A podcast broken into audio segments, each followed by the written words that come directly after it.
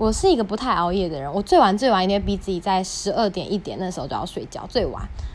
因为我只有之前在追韩剧的时候会熬夜看，然后后来发现熬夜真的很不好，就是像会长痘痘，然后嗯精神也不好，隔天又会再继续晚睡晚起这样。然后后来就觉得这件事情真的很不 OK，所以后来我就会养成了，就是就平常上课就很规律嘛，就是平常我是白天上课，所以很规律，然后。